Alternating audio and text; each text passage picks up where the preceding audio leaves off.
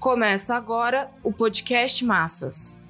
Edição especial de cobertura do ato de lançamento do livro Leon Trotsky, a continuidade do marxismo-leninismo.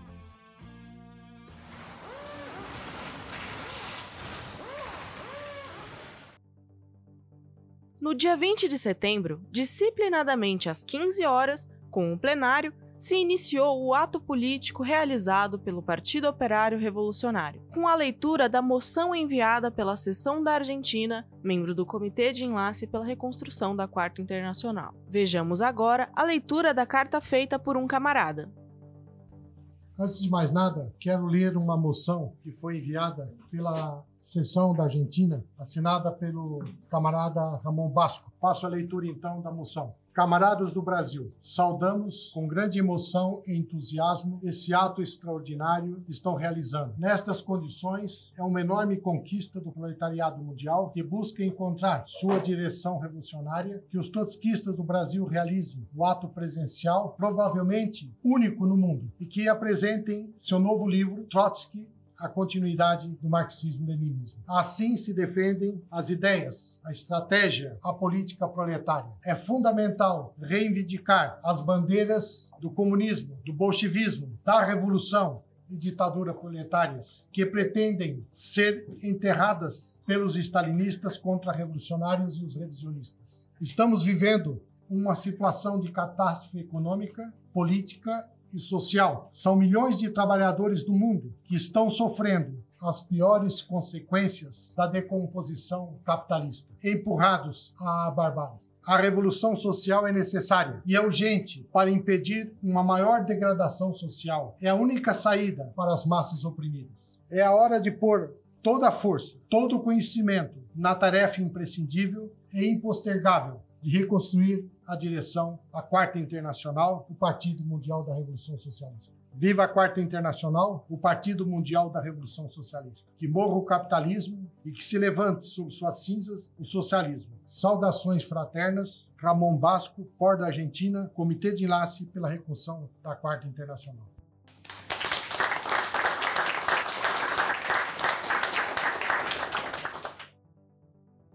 Em seguida, passou-se a uma apresentação e a leitura do documento que registramos na íntegra a seguir.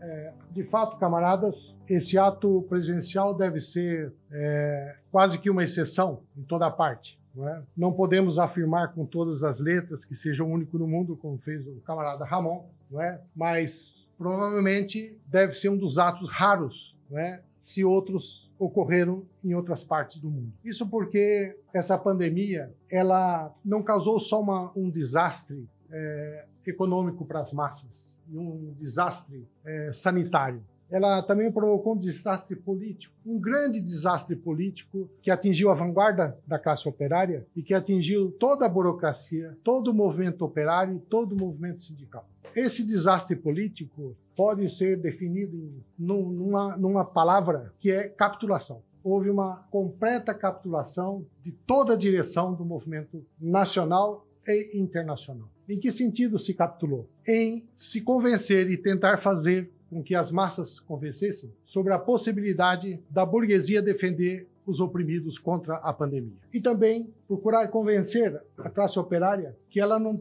não tinha outra saída a não ser submeter às decisões do Estado burguês e da burguesia. Então a classe operária foi desarmada, completamente desarmada. Ela ficou à mercê tanto da pandemia quanto das medidas econômicas violentas que levaram à demissão em massa, se levou à aplicação da MP 936, que reduziu o salário e aqueles que foram afastados agora não estão conseguindo voltar ao emprego estão já com uma boa parte está demitido. Então, esse desastre não foi só um desastre da pandemia, não foi só a mortandade que já logo mais está chegando a 150 mil no Brasil. Ela foi um grande desastre para o movimento operário pelo não ter uma política própria, não ter uma resposta própria. E quando os explorados deixam seu destino na mão dos exploradores, a catástrofe se amplia.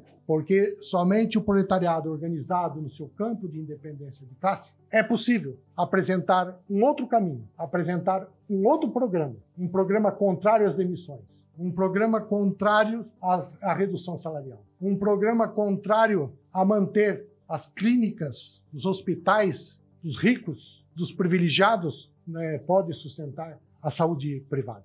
E as massas submetidas à saúde pública completamente é, depredada, de, em degenerescência, as massas não podiam contar com uma saúde pública do sistema capitalista. E não podia contar com suas próprias forças físicas, porque os pobres, oprimidos, por se alimentarem mal, por viver e conviverem com as doenças, eram as primeiras, as vítimas mais claras, porque elas não podiam responder, inclusive fisicamente, porque vocês sabem que essa pandemia atinge mais duramente os mais fracos fisicamente. E os mais fracos fisicamente são aqueles que passam fome. Esses são os mais fracos. Então vejam, resistir nas condições difíceis como essa significava manter o partido em pé, não ceder, não deixar de ir nas fábricas, porque os operários estavam trabalhando. Né? Apenas 40 e poucos por cento da população acabou fazendo o isolamento social. O restante estava no trabalho, estava nos ônibus. E eles estavam à mercê da pandemia. E não havia movimento algum, não havia trabalho algum das direções. Então vejam que nessas condições tão desastrosas, nosso partido tomou a seguinte decisão no primeiro dia, onde se apresentou a pandemia. Nós não vamos dissolver o POR, vamos militar, vamos tomar todos os cuidados. Não somos aventureiros, mas não vamos abaixar a cabeça e não vamos submeter nem a Dória, nem vamos submeter nem a Bolsonaro, nem vamos submeter a nenhum dos governadores e nem a política da burocracia e nem da esquerda que levanta a bandeira tão hipócrita que é a de defesa da vida. Não há nada mais hipócrita que essa bandeira de defesa da vida quando as pessoas estão morrendo todos os dias de fome, antes da pandemia. Não é com a pandemia que se morre. A pandemia é consequência da fome existente, estrutural, no país e no mundo. Então, companheiros, de fato, esse ato é, é mais do que uma obrigação de realizar ele presencialmente. É uma medida de resistência. É uma demonstração de que revolucionário é revolucionário nas horas difíceis, que os revolucionários nas horas fáceis não têm interesse nenhum, não têm importância nenhuma. É nos momentos dos grandes conflitos, dos grandes problemas, que nós vamos ver qual é o grau de consciência, qual é o grau de organização, qual é o grau de, de, de, de assimilação da, da teoria revolucionária e do programa revolucionário. E também é onde a gente vê o caráter da militância. Os revolucionários formam um caráter. É o caráter do revolucionário. É uma personalidade do revolucionário. E a personalidade do revolucionário está justamente na unidade entre a teoria e a prática. É aí que está a personalidade do revolucionário. A teoria e a prática estão unidas. Nós lutamos no campo da teoria marxista, revolucionária, nos tempos difíceis e nos tempos fáceis. E lutamos na prática para traduzir para as massas o programa teoria revolucionária nos momentos difíceis e nos momentos fáceis. Isto é a unidade entre a teoria e a prática. Então, camaradas, feita essa introdução, para que tenhamos plena consciência da importância desse ato, né?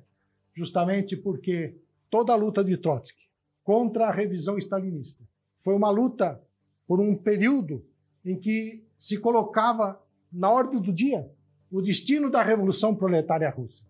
E o destino da Revolução Proletária Russa se confluía com o destino de todas as revoluções que, que, iam, que iam surgindo, inclusive a Revolução Chinesa, posteriormente, né, que já é no período da Segunda Guerra Mundial. Então vejam, camaradas, que essa luta que convergiu na constituição da Quarta Internacional foi uma luta que hoje é muito mais fácil da gente entender. Vocês imaginam na época convencer a vanguarda que o stalinismo era uma corrente contra-revolucionária quando ela tinha o poder do Estado na mão e quando ela estava no interior de uma guerra, de um conflito mundial. Como convencer? Como convencer que, que, que estava certo, que Trotsky estava certo? Se ele estava sendo expulso da União Soviética, acusado pelo stalinista de ser agente, agente do imperialismo, de ser um, de ser um menchevique. Né? Hoje, depois que caiu a União Soviética, depois que a China entrou na, no, no processo de restauração capitalista. Hoje, quando todas as revoluções se desmancharam e quando o proletariado necessita delas, necessita das suas conquistas, que é transformar a propriedade privada dos meios de produção em propriedade social, quando ela mais precisa da, das conquistas revolucionárias, onde elas estão? Elas estão no fundo do poço devido à restauração da restauração capitalista devido a toda uma revisão que destruiu os partidos comunistas no mundo inteiro. Então veja, nós temos uma tarefa muito, muito importante, que é de reerguer as posições de Trotsky, reerguer as posições de Trotsky concretamente na luta pela reconstrução da Quarta Internacional. É assim, porque a teoria de Trotsky, as suas fundamentações estão vivas. Ninguém, ninguém consegue apagar o real. Ninguém destrói a realidade. A realidade ela se faz por si própria. E a realidade demonstra que, a, que Trotsky tinha razão e que Stalin estava completamente fora da razão. Então, camaradas, esse ato tem um significado muito importante para o POR e acredito que tenha também um, um significado muito importante para o Comitê de Enlace, porque é uma demonstração, no exemplo de que nós temos que lutar até as últimas consequências nos momentos mais difíceis e não permitir que as nossas organizações sejam dissolvidas, como todos os centristas dissolveram as suas organizações e passaram a viver num mundo virtual. Não existe luta revolucionária no mundo virtual, camaradas. Não existe. A luta revolucionária se dá nas fábricas, se dá nos bairros, se dá junto à população. É lá. Essa é, essa é a força viva. São as massas criadoras. São aquelas que transformam. Então é junto delas e com elas é que nós sofremos as mesmas consequências. Os revolucionários não temem, padecem as mesmas consequências que as massas estão padecendo e nós não fugimos da nossa responsabilidade. Esse ato tem, tem esse significado muito importante. Eu até pediria aqui, tinha 20 minutos para começar, depois 20 minutos camaradas, mas quero pedir a, aqui para os camaradas a permissão de ler essa, essa declaração que faço aqui, porque preparando esse ato de hoje, eu vi o quanto ele é importante e como ele deve ser documentado, não é? porque vocês sabem que o marxismo é marxismo porque ele se documenta. Ele é parte da história também documentada. Vou fazer a leitura e depois vou passar a palavra para os camaradas. Ato dos 80 anos do assassinato de Trotsky e 82 anos de fundação da Quarta Internacional. Camaradas, não poderíamos deixar de realizar um ato presencial nesta data tão significativa para a luta do proletariado mundial. Devido à pandemia, tivemos e estamos tendo uma febre das lives. Não tivemos como deixar de participar na condição de convidado e foi muito positivo.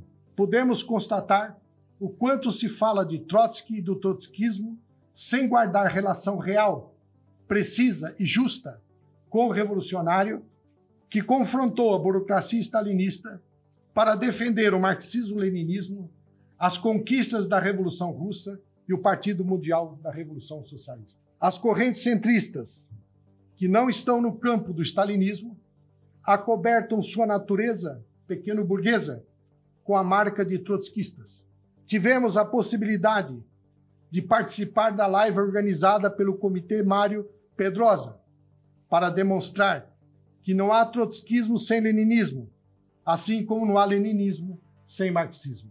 Excetuamos, evidentemente, o ato realizado também por meio da live pelo Comitê de Enlace, que acentuou o fundamento da Revolução Proletária e do internacionalismo como tarefa prática em nossos dias, em que impera a crise de direção revolucionária.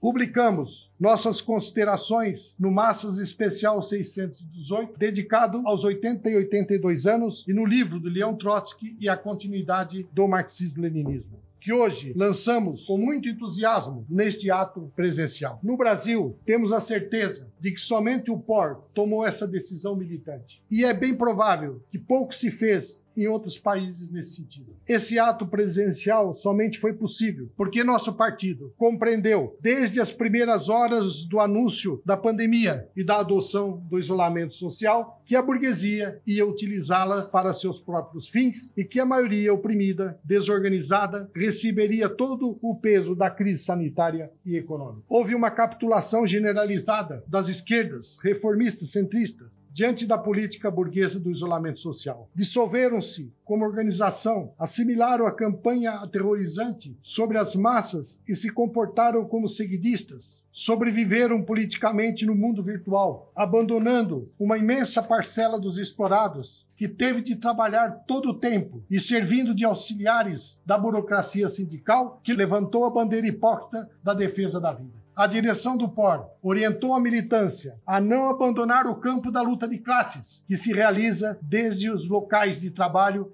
até os bairros populares. E conjunto e o conjunto do partido se mostrou à altura das imensas dificuldades. Não somente manteve ativo o boletim Nossa Classe, distribuído nas fábricas, como intensificou sua propaganda em defesa de um plano próprio de emergência, da organização da resistência aos ataques do governo e do patronato, bem como da proteção da maioria explorada diante do avanço terrível da pandemia. Condenamos as correntes e as direções sindicais camponesas e populares, que abandonaram os trabalhadores à sua própria sorte, que em nenhum momento puderam se valer do isolamento social tendo de enfrentar os transportes superlotados. Não por acaso, somente o POR se opôs à suspensão do Dia Nacional de Luta de 18 de março. A burocracia dava um primeiro sinal que serviria à política burguesa do isolamento social. Afirmamos que era o momento de estabelecer uma linha estratégica de luta independente contra a incapacidade do Estado, dos governos e da burguesia em proteger as massas pobres e miseráveis. Criminosamente, a burocracia sindical passou a fazer acordos virtuais sob a mão de ferro da MP 936. Milhões tiveram seus salários reduzidos e grande parte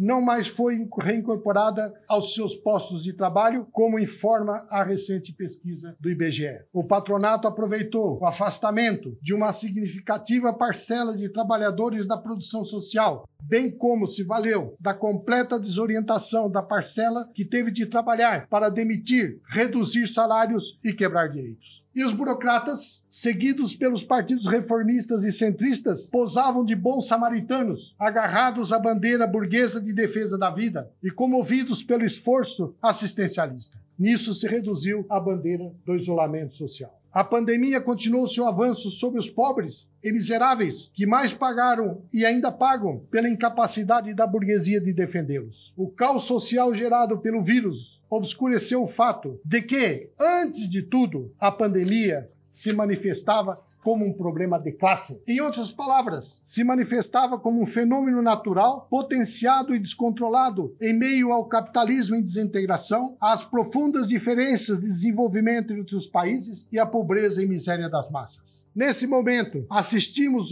ao mórbido espetáculo das potências e das corporações industriais na disputa pela corrida da vacina salvadora. Tudo indica que a pior fase da contaminação já passou na maior parte dos países, embora se receia a possibilidade de retomada do surto. O isolamento social se mostrou limitado a algumas camadas da população e constrangido pelo poder econômico, que logo ditou sua ordem de flexibilização e volta à normalidade, não importando o quanto a pandemia ainda poderia matar. Ordem essa que os governos de distintas orientações políticas foram acatando. O fracasso da política burguesa do isolamento social é visível, sem exceção. A gravidade para os explorados não cessa com o arrefecimento natural da pandemia e com o controle que a ciência possa alcançar, mesmo condicionada pelos interesses do capital. O tormento da miséria bateu às portas de milhões que ainda estavam no limiar da pobreza. A fome se potenciou os organismos internacionais do imperialismo se viram obrigados a reconhecer e alertar para o risco das explosões sociais. Muito lentamente será a recuperação da economia mundial a níveis anteriores à pandemia, que já eram baixos e tendiam à recessão. A volumosa onda de demissões ampliou o exército estrutural de desempregados e subempregados, avançou a inutilização de uma massa gigantesca de força de trabalho, o que expressa a tendência do capitalismo mundial de estancar e destruir parte das forças produtivas. O Brasil está entre os países mais afetados em todos os sentidos. E os governantes, não somente Bolsonaro, continuaram e continuam as negociatas parlamentares sobre novas contrarreformas, novas ofensivas nas privatizações e sobre como se preparar para um levante dos explorados. Continuam a confabular sobre os meios para sustentar a dívida pública, que atingirá 100% do PIB e levará a brutal carga de juros. A maioria dos explorados está fadada a sofrer ainda mais com a decomposição do capitalismo aumento da superexploração do trabalho, voracidade do parasitismo financeiro e saque imperialista. Nesse exato momento, a Fox acaba de conseguir um acordo com a burocracia sindical de demissão de 5 mil metalúrgicos. Pouco antes, a Renault conseguiu um acordo de mais de 700 demissões. E no dia de hoje, os operários da Embraer enfrentam o plano de 2.500 demissões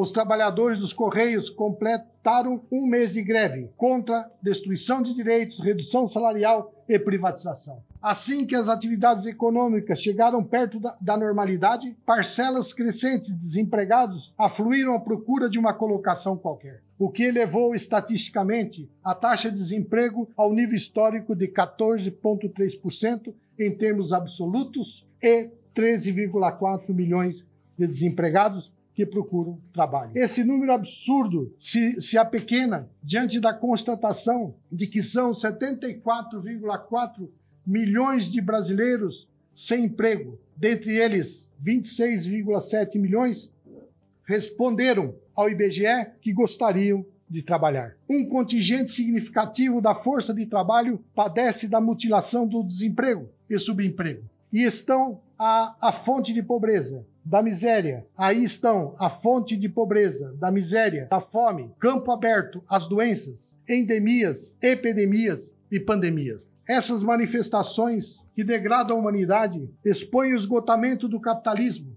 e as premissas históricas de sua destruição pela Revolução Social, sua transição ao socialismo sob a ditadura do proletariado e sua extinção definitiva com o fim das classes na sociedade comunista. Temos consciência do longo percurso que a classe operária e os demais oprimidos terão pela frente. Somos parte de um elo dessa cadeia histórica da luta de classes, das revoluções e das contra-revoluções. É inevitável o triunfo do comunismo sobre o capitalismo. As leis da história que levaram a grandes rupturas e transformações, desde o comunismo primitivo à avançada sociedade capitalista, continuam vigentes a decomposição da sociedade capitalista na sua fase imperialista, caracterizada por Lenin como fase última do capitalismo, é reflexo dessas leis. Em, suas, em sua base está a contradição entre as forças produtivas altamente desenvolvidas e as relações de produção que desembocaram na forma da propriedade monopolista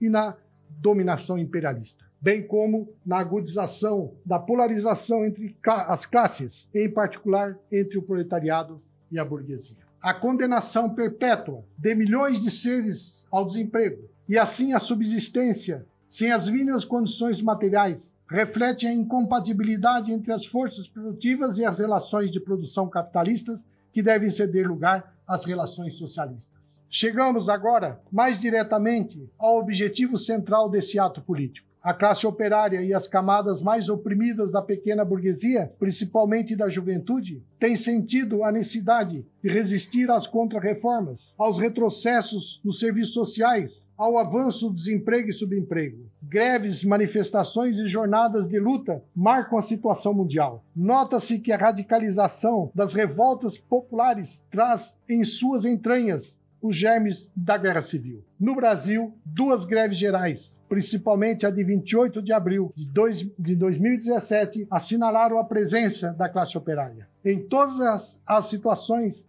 sem exceção, se destacou a crise de direção revolucionária. Suas raízes se encontram no revisionismo stalinista do programa bolchevique, burocratização do Partido Comunista Russo, degeneração em todas as partes dos partidos stalinizados, comprometimento com a política de acumulação de classes, participação na partilha do pós-Segunda Guerra Mundial liquidação da Terceira Internacional, expulsões, prisões, assassinatos de membros da oposição de esquerda e brutal perseguição a Trotsky, até que o objetivo de acabar com sua vida se cumprisse. De conjunto, o revisionismo, que ergueu a bandeira do socialismo no seu país, respondeu ao impulso das tendências restauracionistas e ao desabamento final da União das Repúblicas Socialistas Soviéticas em 1991. O curso de transição do capitalismo ao socialismo, aberto pela Revolução Russa, seguida de outras revoluções, sendo a mais importante a Revolução Chinesa, foi interrompido e retrocedido com a Contra-Revolução Restauracionista. O fim da Terceira Internacional resultou na destruição do Partido Mundial da Revolução Socialista, obra mais acabada do proletariado internacional, obra da época do capitalismo imperialista e, portanto, da Revolução Mundial, assentada na transição que se iniciou com a Revolução Proletária na Rússia. A liquidação da Terceira Internacional ocorreu em meio à guerra, à semelhança do que se passou com a Segunda Internacional. Uma das diferenças fundamentais é que a Revolução Russa, sob o programa bolchevique e a direção de Lenin, se encarregou não só de enterrar o revisionismo social-democrata, como erguer uma organização mundial mais avançada. A Terceira Internacional sofreu golpe fatal no seu sétimo congresso em agosto de 1935, com a revisão programática, e foi extinta em maio de 1943 como, um, como parte de sua política de guerra junto aos aliados imperialistas, por uma simples decisão de Stalin e seus agentes. Os levantes e as revoluções que poderiam erguer a Quarta Internacional, fundada em setembro de 1938, foram derrotadas devido à ausência do Partido Marxista-Leninista, a exemplo da vitória da contra-revolução fascista na Espanha. As condições para manter em pé o Partido Mundial da Revolução Socialista, com a fundação da Quarta Internacional, não permitiam, uma vez que o triunfo da burocracia italinista se valeu das conquistas da Revolução Russa e se transvestiu como uma caricatura do leninismo. O assassinato de Trotsky em agosto de 1940 atingiu a Quarta Internacional em um momento crucial da Guerra Mundial Imperialista. Três anos depois, Stalin se livrou da Terceira Internacional em uma clara demonstração de colaboração com os aliados vencedores dirigidos pelos Estados Unidos. A direção da Quarta Internacional, que se seguiu à morte de Trotsky, não se pôs à altura de passar pelas provas das revoluções e contra-revoluções. Não foi capaz de manter a linha de combate ao stalinismo como parte essencial dos enfrentamentos a todas as variantes da política burguesa. Capitulou e se desintegrou, dissolvendo organizativamente a Quarta Internacional, que permaneceu em seus fundamentos programáticos o programa de transição e em toda a luta de Trotsky na direção da oposição de esquerda pela continuidade do leninismo a dissolução da Quarta Internacional se distingue do processo da liquidação da Segunda e Terceira Internacionais, uma vez que os seus revisionistas impotentes, felizmente, não chegaram a, a tocar em um só aspecto de seu programa formulações e orientações gestadas em, plena, em pleno combate de Trotsky ao stalinismo e à contra-revolução capitalista. Essa é a condição para se trabalhar pela reconstrução da Quarta Internacional, Partido Mundial da Revolução Socialista, e rechaçar qualquer proposição de constituir uma nova internacional sob a qual se oculta o velho oportunismo. A crise de direção se mede pelo estágio avançado de desintegração do capitalismo, da barbárie social e da necessidade objetiva das revoluções proletárias em qualquer parte do mundo.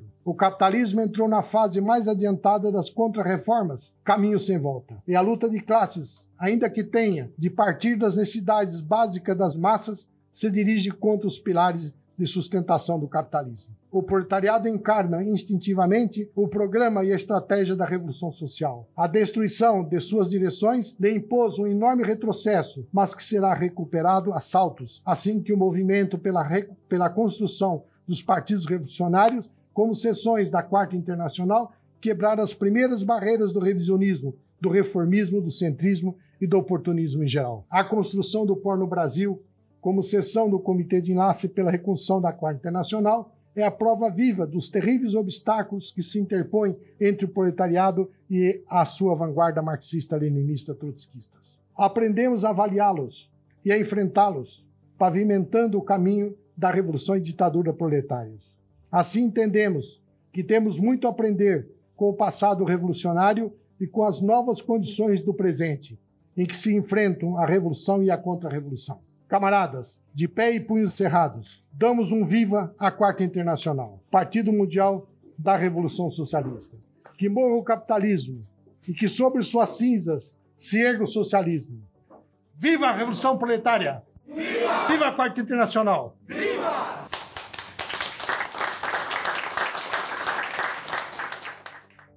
Em seguida, começou a exposição sobre os métodos burocráticos e antimarxistas de combate do stalinismo à oposição de esquerda e, em particular, a Trotsky. A última exposição baseou-se no documento Tarefas e Métodos da Oposição de Esquerda, de dezembro de 1932. Texto redigido por Trotsky, objetivando a pré-conferência da Oposição de Esquerda Internacional, que se realizaria nos dias 4 e 8 de fevereiro de 1933.